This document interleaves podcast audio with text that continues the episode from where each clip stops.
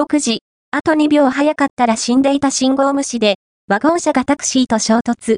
事故後に、ドライバー、ぼーっとしていた事故の瞬間をドライブレコーダーが捉えていた。住宅街を走行中の車。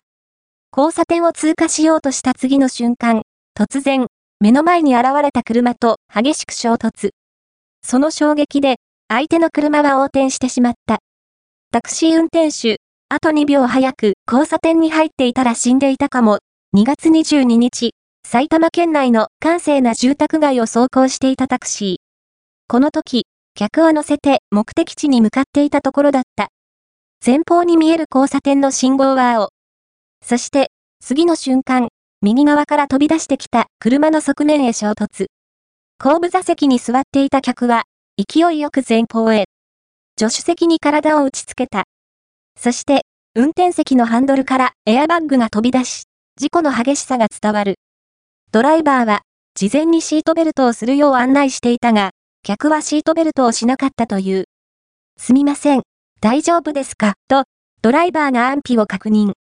すると、客は、呆然とした様子で小さくうなずいた。被害に遭ったタクシー運転手、頭が真っ白な状態で、お客さん大丈夫ですかと。大丈夫です、と返答来て、少し安心したドライバーと客に、大きな怪我はなかったという。事故は、どのようにして起きたのか。タクシーが交差点を通過しようとしていたところ、赤信号側の道路から、ワゴン車がノーブレーキで飛び出し、タクシーと衝突。その衝撃でワゴン車は横転してしまい、タクシーの車両は全損になったという。被害に遭ったタクシー運転手、警察にドラレコを確認してもらい、僕の過失はなかったと証明された。